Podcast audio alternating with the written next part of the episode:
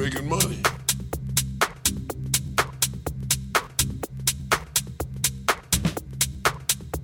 You don't get no money for that. All they'll do, but a record company samples on the disc, samples on the that.